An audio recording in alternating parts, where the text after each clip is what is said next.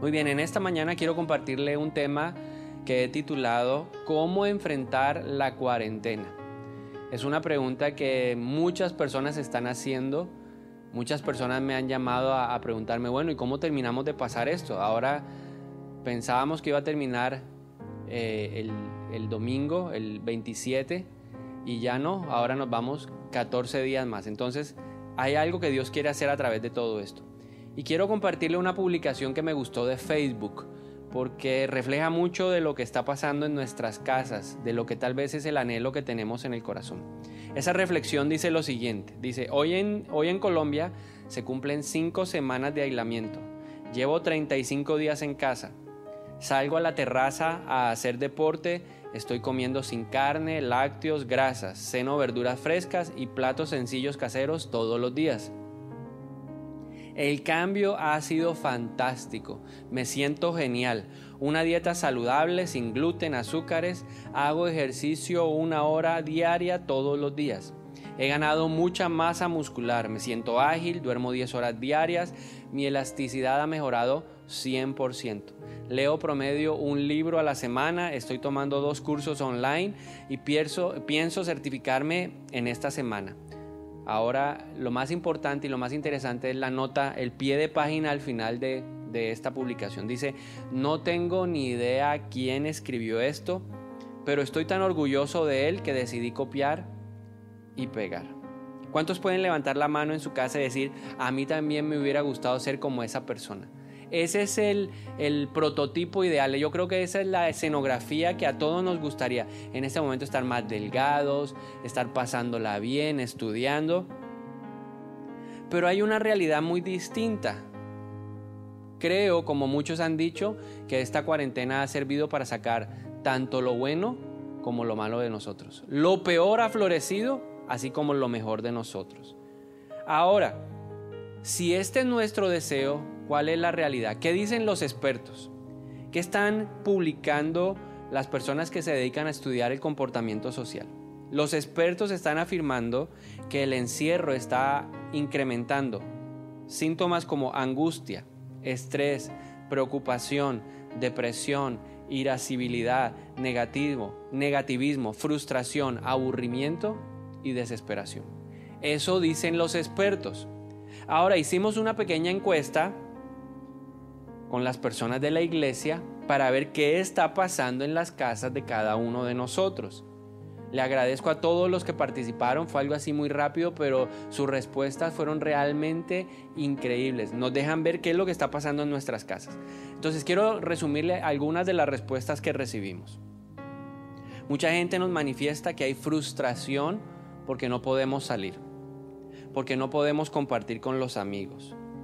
Algunos nos confesaron que se han aperezado en este tiempo, que no están administrando bien el, tiempo, que hay aburrimiento porque todos los días se repite la misma rutina, ¿verdad? Nos levantamos, hay que hacer el desayuno, limpiar la casa, eh, los que tienen hijos entonces hay que ayudar ahora a los hijos a que estudien, se conecten, luego el almuerzo, luego volver a lavar, así entonces la gente ya está manifestando que hay un aburrimiento porque siempre se está haciendo lo mismo.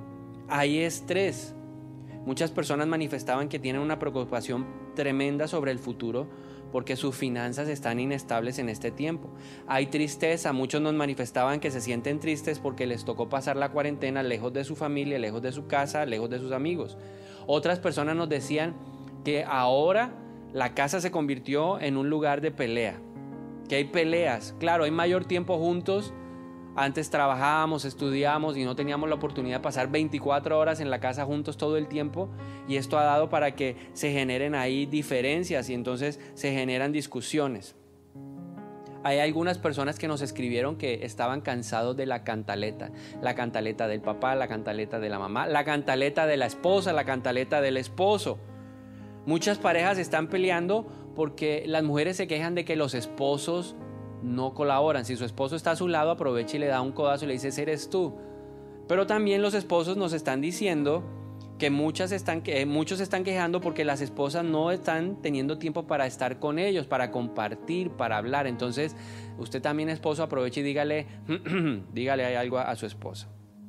Hay gente que nos está hablando de que tiene temor están aburridos, también tienen jartera de estar escuchando todo lo mismo todos los días en los noticieros, en las redes sociales, gente que nos expresó su miedo al futuro, sentimientos de fracaso. Hay muchos problemas de convivencia. Había gente que nos escribía y decía, mire, yo soy el único cristiano de la casa, ayúdeme, auxilio, ¿qué más puedo hacer? Pero yo también aporté, dije, cuando mis hijos hacen pataleta, la cosa se pone tremenda, ¿no? Eh, se malgasta el tiempo, ah, empleamos mucho tiempo en redes sociales, hay mucha ansiedad. Todo esto, lo que dicen los expertos, lo que están diciendo cada uno de ustedes a través de sus mensajes, nos está mostrando una nueva realidad. Y esta realidad de la pandemia, esta realidad de que tenemos que estar confinados en nuestras casas, nos está mostrando que hay muchas cosas en nuestra vida que están fuera de control. Estaba viendo un meme, bueno, un, video que pusieron, una persona que es periodista estaba haciéndole una entrevista a, un ministro. Ella estaba desde su casa y en medio de la entrevista entonces sale la niña jalándole el brazo, su hijita le estaba jalando el brazo porque quería llamar su atención. Ahora, ¿qué confesó la periodista? Dice que después de que terminó la entrevista le agradeció al ministro porque entendió toda la situación, pero se puso a llorar y eso es sinónimo de la frustración que estamos sintiendo. Lo que estamos viviendo está afectando nuestras actitudes, nuestros hábitos, nuestras relaciones. No estábamos preparados para algo como esto. Ninguno de nosotros se lo imaginaba. Ahora, personalmente creo que muchos nos hemos esforzado por llevar esta cuarentena de la mejor manera. Estamos haciendo el mejor esfuerzo Tratamos de llevar las relaciones lo mejor posible, tratamos de colaborar, de, estar en paz, pero hay que reconocer algo, que muchos lo estamos haciendo desde nuestra fuerza y la fuerza humana tiene un límite. He podido hablar con algunas personas y me dicen, mire, yo he sentido el deseo de renunciar. ¿Cuántos han querido renunciar? ¿Qué tal si usted hoy es libre así, pero con mucho sigilo, sin que se dé cuenta su esposa o su esposo? usted o su papá o su mamá levanta la mano y dice, uy, yo he tenido ganas de salir corriendo de esto. El salmista en el Salmo 55, 6, 7 nos dice algo que muchas veces creo que en estos días lo hemos pensado. Dice lo siguiente, si tan solo tuviera alas como una paloma, me iría volando y descansaría. ¿Cuántos de ustedes han querido que eso pasara? ¿A cuántos les gustaría irse a otro lugar, estar descansando, no pensando en nada de lo que tenemos que hacer? El salmista continúa en el Salmo 7, dice, volaría muy lejos a la tranquilidad del desierto. Ahora, pensando en todo esto, en las respuestas especialmente de las personas de la iglesia, me hice una pregunta, ¿por qué el ambiente en nuestras casas está tan caliente? Y la respuesta que sentí que me dio el Espíritu Santo es porque estamos tratando de pasar este tiempo que era desconocido solo basados en nuestra fuerza humana. Estamos viendo a ver hasta dónde resistimos, hasta dónde está mi capacidad de soportar, de ser paciente, de ser tolerante, de no gritar, hasta dónde está mi capacidad. Ahora, hay una realidad, si pretendemos pasar la cuarentena a punta de nuestra fuerza, vamos a fracasar. Si nosotros no buscamos una estrategia diferente para terminar de pasar estos 14 días que quedan, posiblemente no sabemos si va a haber más, nosotros tenemos que buscar una estrategia diferente para pasarla. ¿Cómo vamos a pasar bien este tiempo? Pues necesitamos en primer lugar entender que Dios tiene un propósito con todo esto. Éxodo 13, 17 dice, cuando por fin el faraón dejó salir a los israelitas, Dios no los guió por el camino principal que atraviesa el territorio filisteo. Aunque esa era la ruta más corta a la tierra prometida, Dios dijo, si los israelitas llegaran a enfrentar una batalla, podrían cambiar de parecer y regresar a Egipto. Entonces, ¿cuál es la respuesta? Perfectamente sé que Dios tiene la capacidad para terminar con todo esto rápido, pero ¿por qué no está pasando? Porque Dios quiere hacer algo como lo hizo con el pueblo de Israel cuando lo sacó de Egipto. Dios necesitaba cambiar algo en la mentalidad del pueblo. Ellos habían estado 400 años ahí en Egipto como esclavos y ya tenían una mentalidad. Dios necesitaba desarrollar una nueva mentalidad.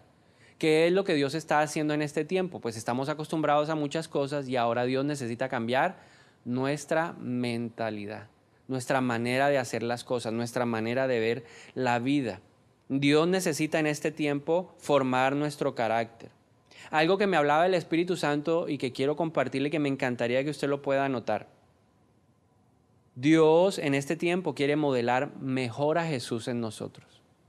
¿Por qué nos permite estar 24 horas en la casa, ahí rodeado de, de, nuestra familia? Porque Dios está preparándonos para lo que viene hacia afuera.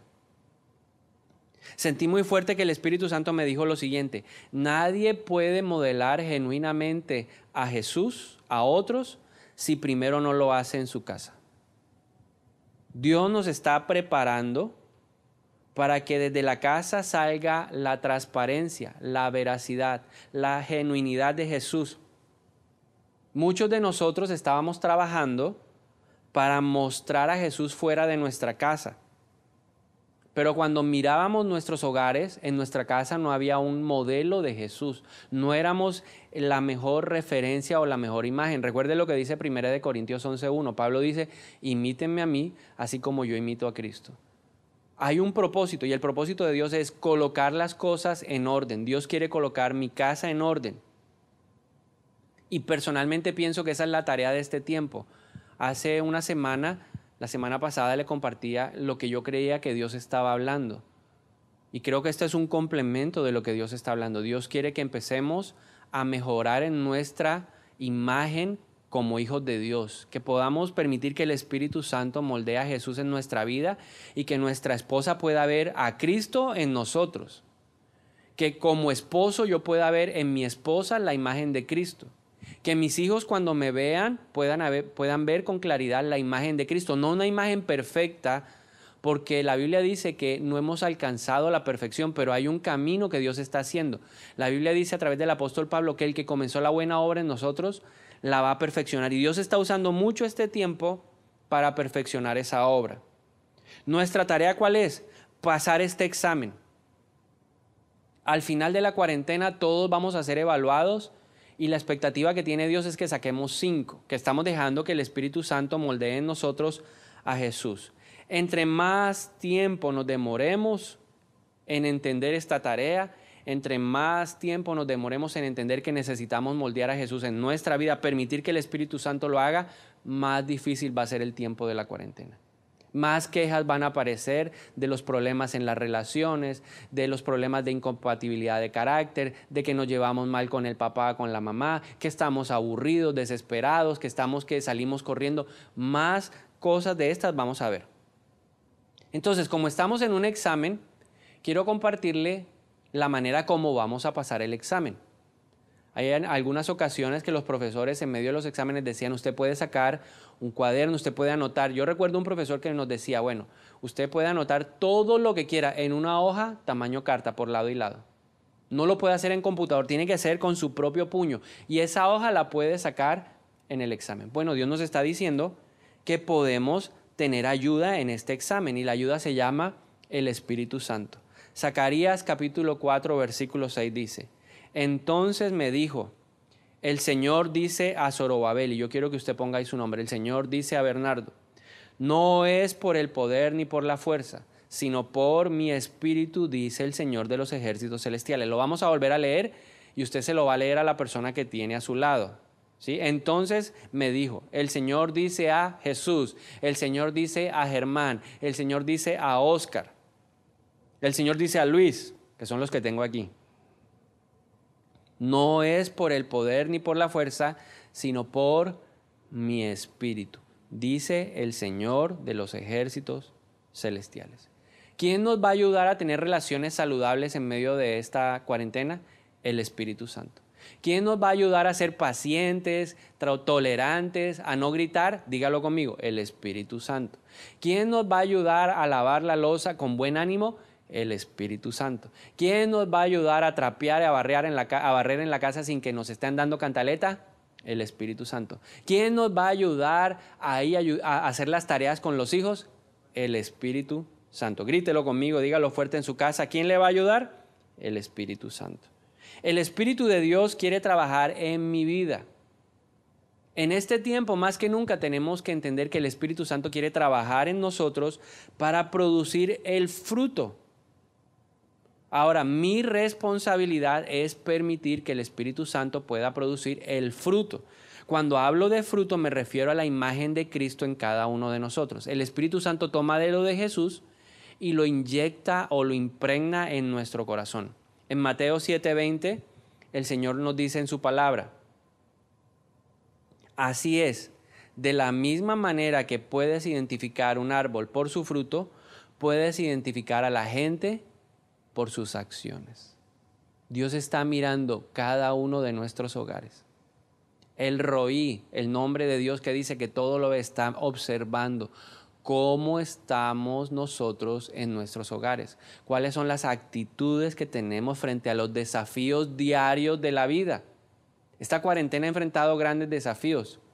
Le confieso, tener a dos niños pequeños tratando de conectarse por internet al colegio es un desafío, pero hay que buscar la manera de cómo hacerlo, cómo ayudarles. ¿Cómo lograr que ellos no estén peleando todo el tiempo? Hay que encontrar alguna manera y el Espíritu Santo lo quiere hacer. El fruto del Espíritu Santo crece con el ejercicio. ¿Cómo veo yo ese proceso en donde el Espíritu Santo siembra algo en nuestra vida? Él toma de la semilla de Jesús, Él toma del carácter de Jesús y lo trae como una revelación a nuestro corazón y lo siembra. Cuando Él siembra eso, en nosotros se despierta lo que dice la palabra, el querer como el hacer. Y a partir de eso, entonces nosotros empezamos a ejercitar. Entre más ejercites la semilla que el Espíritu Santo está colocando en tu corazón, más evidente va a ser el fruto del Espíritu Santo.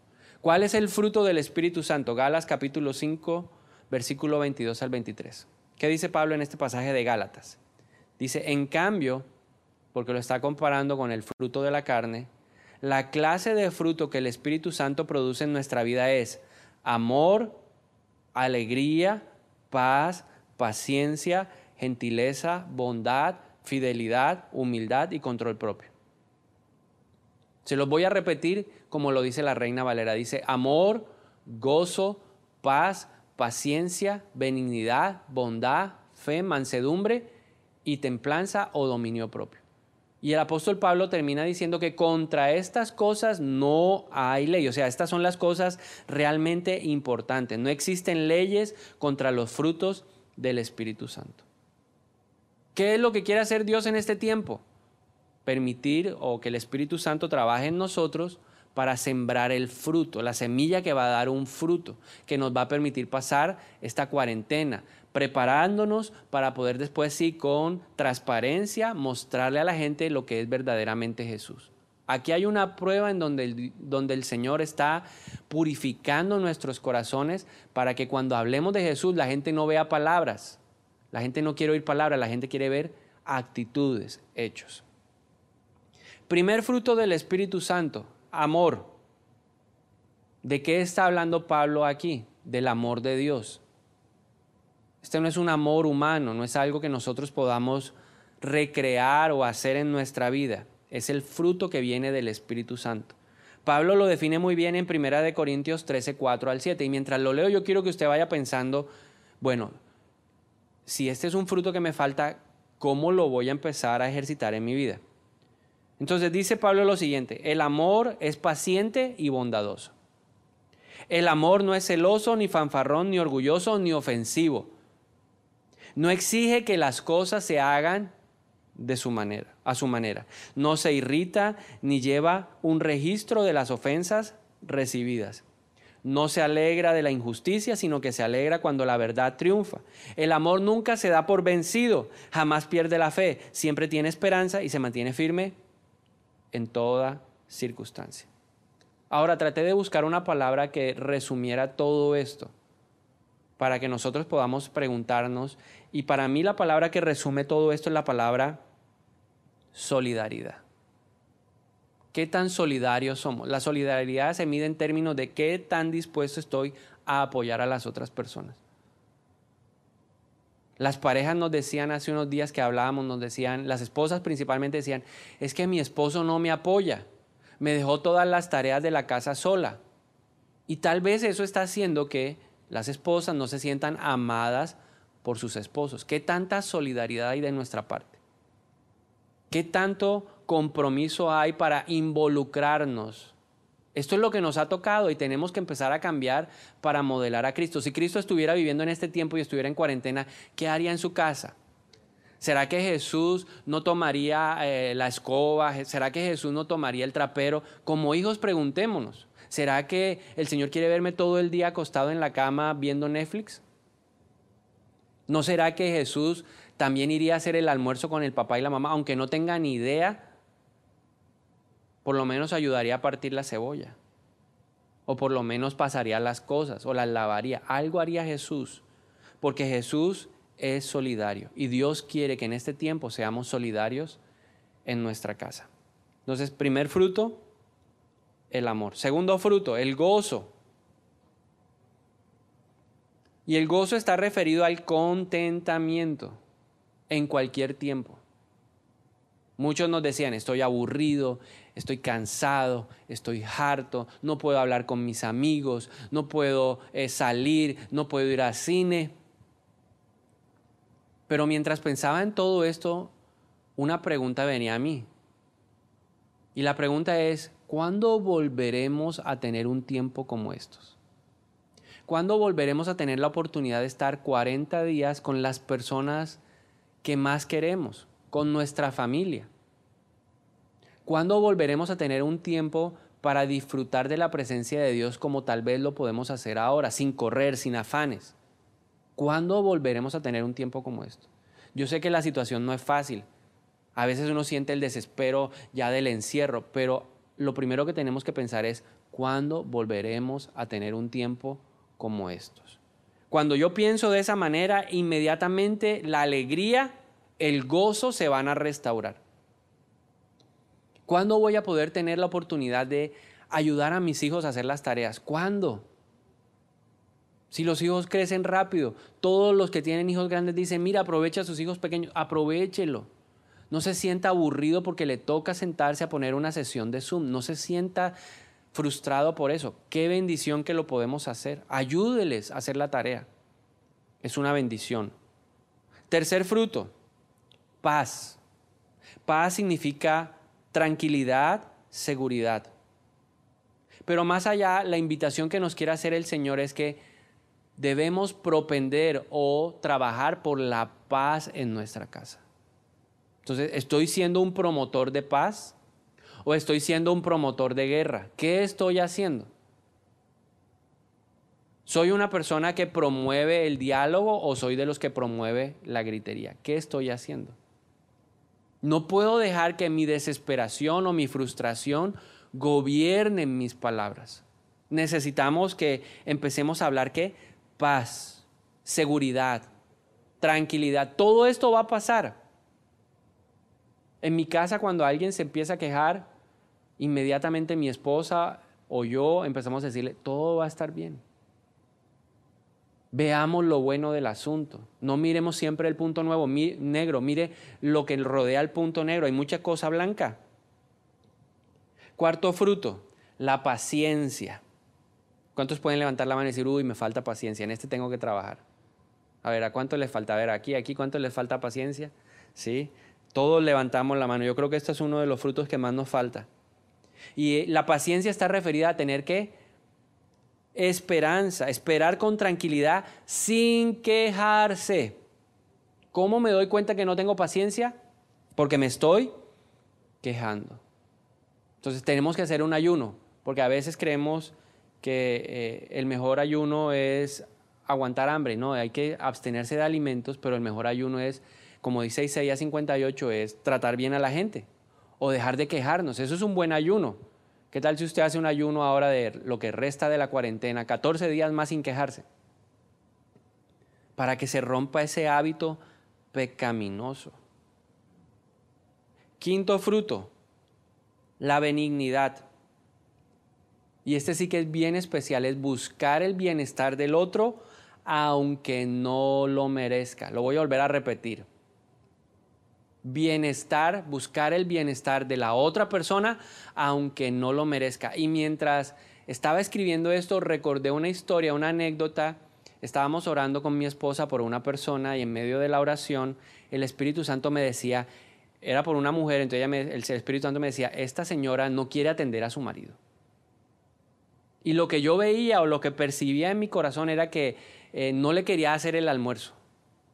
Entonces en medio de la oración paramos un momento y le dije, mire, el Espíritu Santo me está hablando esto, el Espíritu Santo me está mostrando que su esposo llega de trabajar al mediodía y el hombre viene cansado y usted le dice, mire a ver qué va a comer.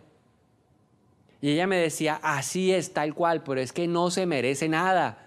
Él no merece nada en la casa. Pues él lleva la comida, pero no nos trata bien.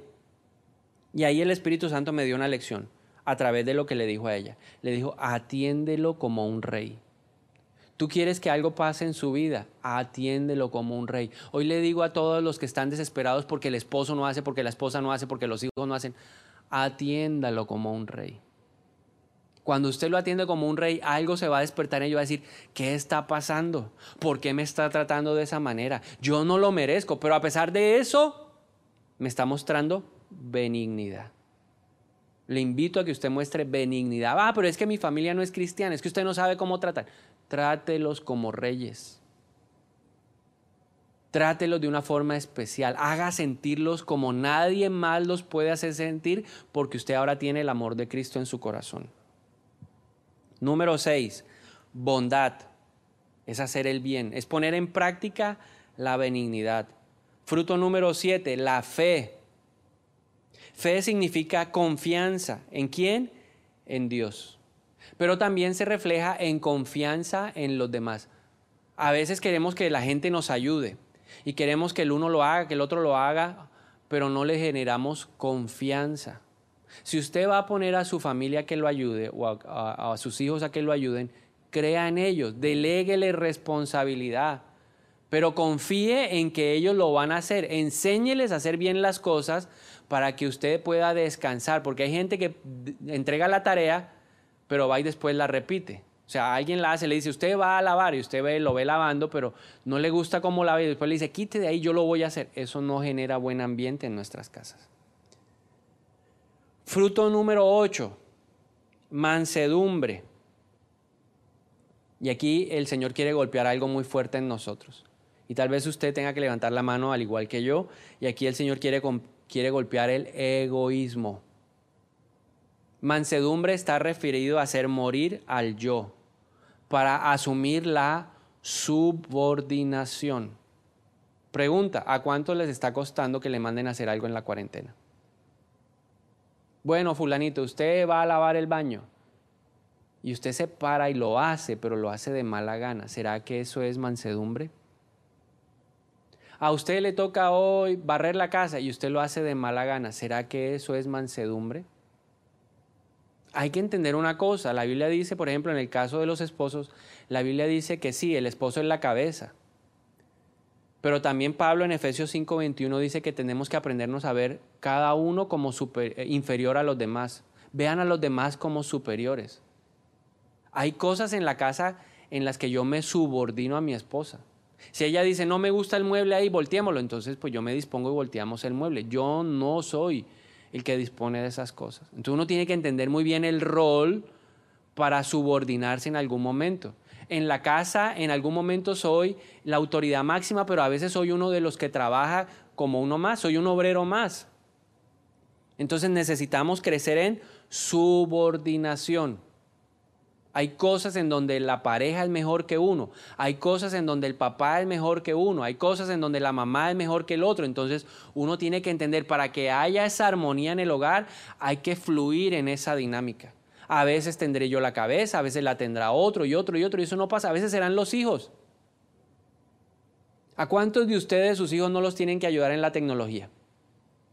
¿A cuántos de ustedes no les tienen que ayudar ahí para ubicarle la reunión de manantial de Dios en el televisor? ¿Quién hace eso? Los hijos.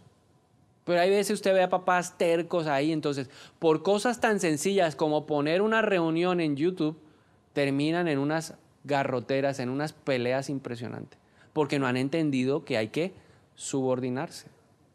Amén. Y finalmente, número nueve, dominio propio. El dominio propio está referido a disciplina a refrenarse a uno mismo. Entonces alguien decía, ah, pero es que no se puede hacer ejercicio, pero usted puede ejercer disciplina qué? En la comida. No podemos comer todo lo que queremos porque no estamos gastando la misma energía. Bueno, a menos de que usted sí se disponga y haga eh, el ejercicio del aseo en la casa. Pero no podemos estar comiendo lo que queremos a las horas que queremos, ¿no? Ese desorden no lo podemos tener. No puede ser posible que todavía hay gente que nos diga, mire, estoy desperdiciando el tiempo. Hay que ejercer disciplina. Hay un desafío, los que tienen niños pequeños tienen un desafío, tenemos un desafío. Hay que tener el desafío de que, que hay que trabajar, pero a la vez hay que ayudar a nuestros hijos a qué? A estar conectados con el colegio, a hacer las tareas. Para eso se necesita disciplina. Aún para no estar ahí llenos de sedentarismo se necesita qué? Disciplina. Vemos constantemente a través de los medios de comunicación que hay gente que se ha dispuesto y en medio del espacio que tienen hacen ejercicio. Sí se puede. Pero esas personas nos muestran que ellos lo que han tenido es disciplina. Nosotros a veces tenemos es excusas. Tenemos muchas excusas para decir que no podemos. No tenemos tiempo. Sí hay tiempo. Necesitamos disciplina para estar a solas con Dios. Necesitamos disciplina para, para ponerle tiempo al televisor. También necesitamos disciplina. Es muy rico ver series. Es muy rico poder compartir con la familia un buen programa. Pero necesitamos qué? Disciplina, establecer un horario. En estos días estaba viendo un video de, de, lo que sucede ahora que estamos trabajando con herramientas que nos permiten comunicarnos. Entonces había una teleconferencia, una videoconferencia, estaban seis personas de la oficina. Y entonces el jefe estaba hablando y uno de los que estaba ahí conectado, pues se levantó a buscar un papel, pero no se dio cuenta que estaba en calzoncillos. ¿Quiénes lo vieron? Todos los de la oficina. Ahora la pregunta es, ¿será que esa era una hora en hábito normal o en una situación normal? ¿Será que esa era la hora de estar en ropa interior? No, a esa hora seguramente él ya se había bañado, ya había desayunado, ya estaba en la oficina sentado bien vestido. Pero simplemente esto es un ejemplo de, la falta de disciplina que a veces nosotros tenemos. Entonces tenemos que pedirle al Espíritu Santo que nos ayude a organizarnos necesitamos una agenda. Si usted está trabajando desde la casa, usted necesita que disciplina. Si usted está ayudando a sus hijos, necesitamos disciplina. Hay que tener disciplina para limpiar la casa. La casa no se puede caer del mugre. Necesitamos disciplina aún para ponerle límites a distractores como las redes sociales, internet, Netflix u otras aplicaciones. Necesitamos disciplina. ¿Queremos pasar bien la cuarentena? Necesitamos la ayuda del Espíritu Santo. La pregunta es, ¿qué podemos hacer nosotros? Dios quiere ayudarnos en este examen, Dios quiere darnos la mano. El Espíritu Santo quiere tomar del fruto de Jesús y ponerlo en nuestro corazón. Pero ¿qué tenemos que hacer nosotros? Cuatro puntos. Número uno, hay que ceder el control de nuestra vida a Dios. Y yo pienso que sí hay que hacer una oración hoy para decirle, Señor, yo realmente con con un corazón sincero quiero decirte, gobierna mi vida. Todavía quiero hacer las cosas a mi manera. Todavía me desespero. Cuando alguien no hace lo que yo quiero, pues me pongo de mal genio y respondo feo. Tal vez esa es la oración que hoy necesitamos hacer. En segundo lugar, en nuestro corazón tiene que existir el deseo firme de obedecer lo que Dios nos manda. Por ejemplo, ¿Qué dice la Biblia en Primera de Pedro 3:7? Dice que hay que tratar con honra a la mujer, a la esposa, como un vaso frágil. Eso dice la palabra. Ahora la pregunta es para nosotros los esposos. ¿Estamos tratando a nuestras esposas con honra? ¿Qué dice la palabra de Dios frente al tema de los maridos? Porque usted dirá, no, pues entonces los hombres y ahora a las mujeres que las mujeres el Señor les dice, traten con respeto. ¿Estamos respetando? ¿Cómo le estamos pidiendo al esposo o cómo le están pidiendo al esposo que las ayude en las tareas de la casa? ¿Les están hablando con respeto? ¿Nos consideramos a los demás o consideramos a los demás como superiores, como dice Pablo? Para los hijos una pregunta. ¿Están honrando a los padres? Hay una regla de oro. Y Jesús dijo, esta es la regla de oro. Traten a los demás como ustedes quieren que los traten. La pregunta es, ¿estás tratando a los demás en tu casa como quieres tú que te traten? O nos preguntan algo y respondemos con tres piedras. Esa no es la manera como queremos que nos traten. Número tres, hay que creer que el Espíritu Santo nos va a capacitar. Si usted levanta la mano y le dice, Señor, si sigo de esta manera voy a fracasar, necesito tu ayuda, el Espíritu Santo va a venir en nuestro auxilio. Y finalmente quiero decirle algo, quiero dejarle una tarea, porque está referido a revisar la nota más baja en los frutos del Espíritu Santo.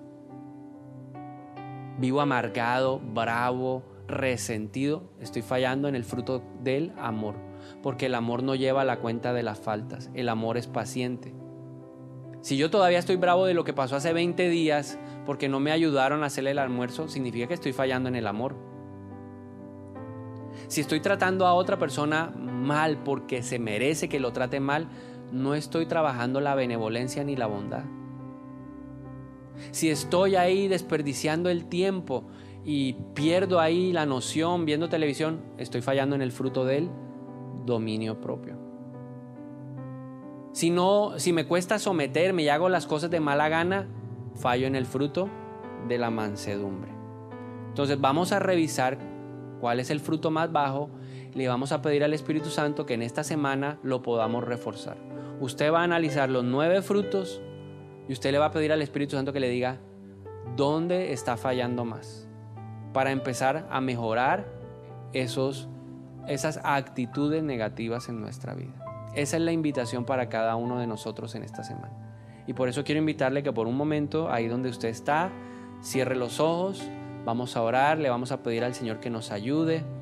¿Cuántos con sinceridad pueden levantar la mano en su casa y decir, Señor, estoy rajado en la tarea? No estoy pasando o estoy pasando pero apenas con un tres raspado. Yo quiero cambiar la nota, Señor.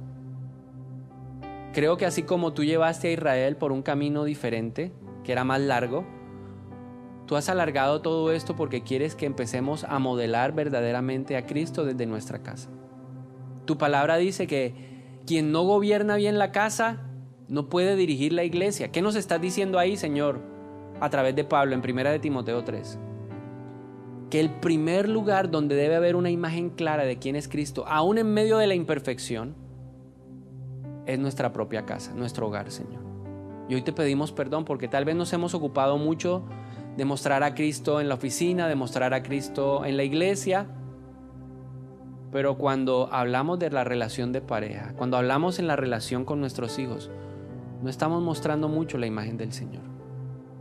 Hoy te pedimos, Espíritu Santo, que nos ayudes. Queremos decirte que estamos dispuestos a cambiar. Yo quiero cambiar. Yo quiero mejorar, Señor. Yo quiero que cuando mis hijos me vean, no vean a un papá que los exaspera, que les grita. Quiero que vean a un papá que los disciplina y les enseña en la instrucción del Señor. Que cuando mi esposa me vea, no vea a un hombre ahí indolente, egoísta, que vea uno que está interesado también en ella y que la trata con honor. Que cuando los esposos vean a sus esposas, vean a mujeres que los respetan, que les dan un lugar importante. Que cuando nos veamos todos como familia nos podamos ver como superiores unos a los otros. Que aprendamos a subordinarnos. Que aprendamos a hacer el bien aunque no lo merezca, Señor. Enséñanos, Espíritu Santo. Creemos que tú nos vas a ayudar. Y hoy levanto mi mano y te pido ayuda, Señor. Tal vez me falta amor, tal vez me falta gozo, tal vez no soy el pacificador de la casa, sino soy el incitador. Me falta paz. Soy impaciente, Señor, y, y por eso me acelero y respondo como respondo. Enséñame a ser paciente. Enséñame, Espíritu de Dios, a ser benigno, bondadoso a tener confianza. Que cuando aún le ponga a otro a hacer algo, pueda confiar que lo va a hacer bien. Si yo le enseño, Él lo va a hacer bien. Enséñame, Espíritu de Dios, a ser una persona mansa, que, que olvide que yo soy lo primero. Y dame disciplina. Necesito de ti, Espíritu de Dios. Solo de esa manera vamos a poder pasar la cuarentena. Ayúdanos, Señor, que nuestras casas sean de testimonio para los lugares donde vivimos, que sean de testimonio para la ciudad, que sean de testimonio para la nación y para las naciones de la tierra. Con una casa en orden, yo sé que vamos a poder salir a ayudar a otros que necesitan de ti también. Bendícenos, por favor, Espíritu de Dios, y que podamos hacer la tarea, Señor. Si el fruto que me falta a mí es paciencia, Señor, yo te pido que me ayudes a ser esa persona que es tolerante, que va a pensar antes de actuar. Ayúdame en cada fruto, a cada uno, pídale en ese momento al Señor que le ayude. Señor, me falta amor, soy muy resentido, llevo las faltas, hay contadas, ayúdame a perdonar. Me cuesta someterme, dígale Señor, voy a trabajar eso, ayúdame Espíritu Santo. Bendice este tiempo, Señor, y ponemos delante de ti toda esta cuarentena que queda. Faltan 14 días, Señor, pero que sean 14 días en donde vamos a ver al Espíritu Santo trabajando en nuestras casas, al Espíritu Santo llevándonos a sacar una nota excelente. Ya después tú determinarás. Valoramos, apreciamos que nos haya regalado este tiempo para disfrutar de nuestra familia. Te damos la gloria y el honor en esta mañana y por eso te adoramos en este tiempo.